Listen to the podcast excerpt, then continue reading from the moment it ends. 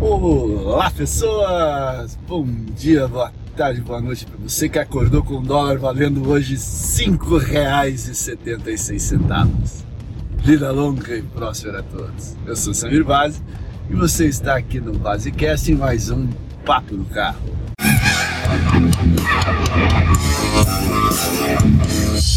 Mas esse não é o assunto do vídeo. Eu não quero comentar um pouco sobre a alta do dólar, mas sim sobre o que aconteceu no mercado financeiro ontem, quarta-feira, dia 28 de outubro de 2020, onde o Banco Central do Brasil decidiu manter a taxa Selic em 2% ao ano, mesmo com uma pressão inflacionária desgraçada que está no mercado aí. Parece que o Banco Central não está conseguindo enxergar isso, assim como o nosso governo federal não está enxergando muitas coisas que são óbvias e ululantes.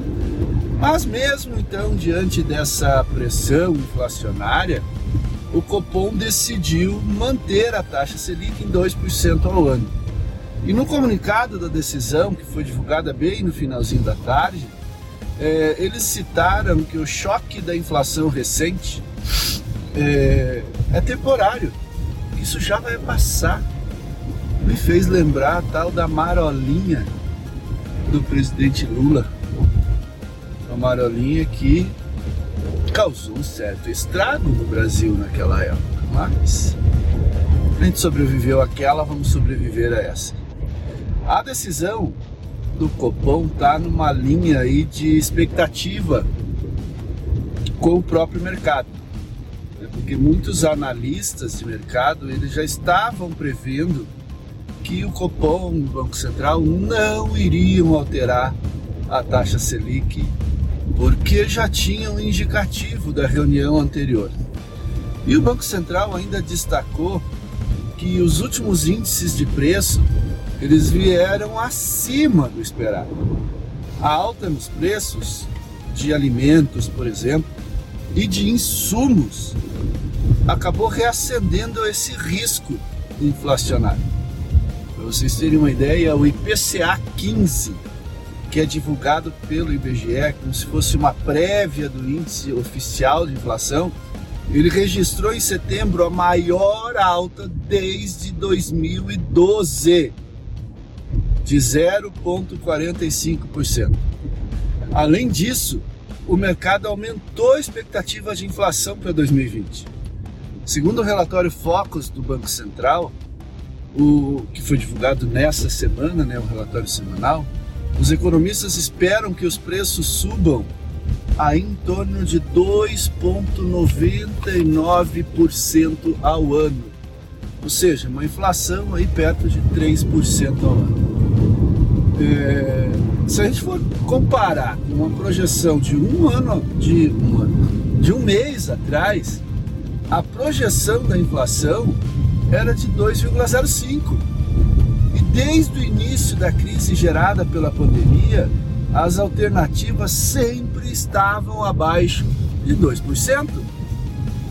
Só que na semana da última reunião do Copom, em setembro, o mercado já estava aí projetando uma inflação de 1,94%.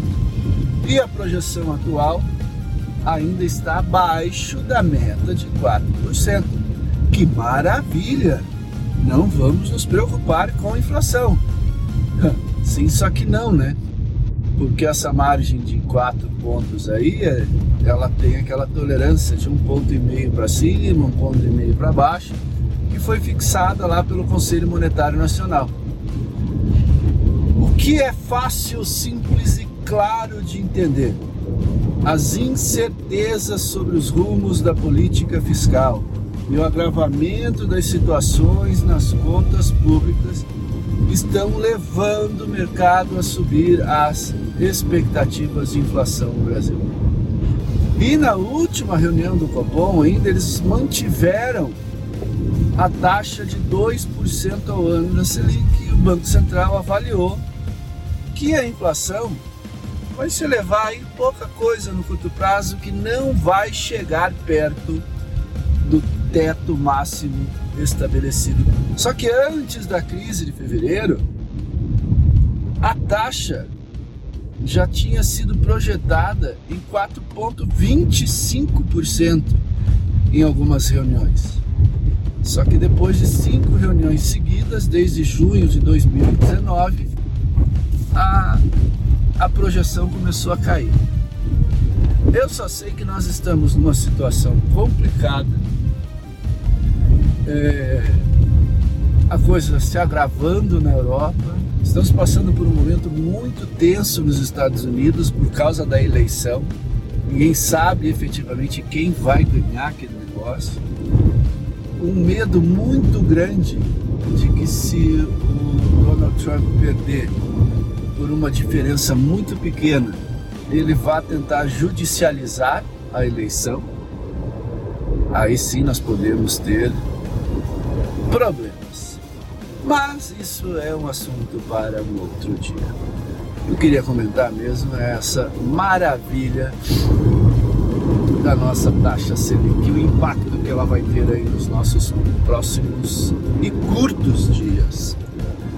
Então era isso, pessoas. Espero que você tenha gostado desse vídeo. Se você já é inscrito no canal, não se esqueça aí de, de apoiar, né? Aperte aí ó, o gostei, né? aperte aí o joinha, comenta o vídeo, distribua ele aí nas suas redes sociais. E se você ainda não é inscrito aqui no Basecast, clica ali no, no inscreva-se, aciona o sininho para receber as notificações. Que eu estou tentando postar vídeo aí praticamente todas as semanas, quando duas ou três vezes por semana. Mas então era isso. Eu acho que eu fico por aqui. Até mais. Tchau, tchau, pessoas.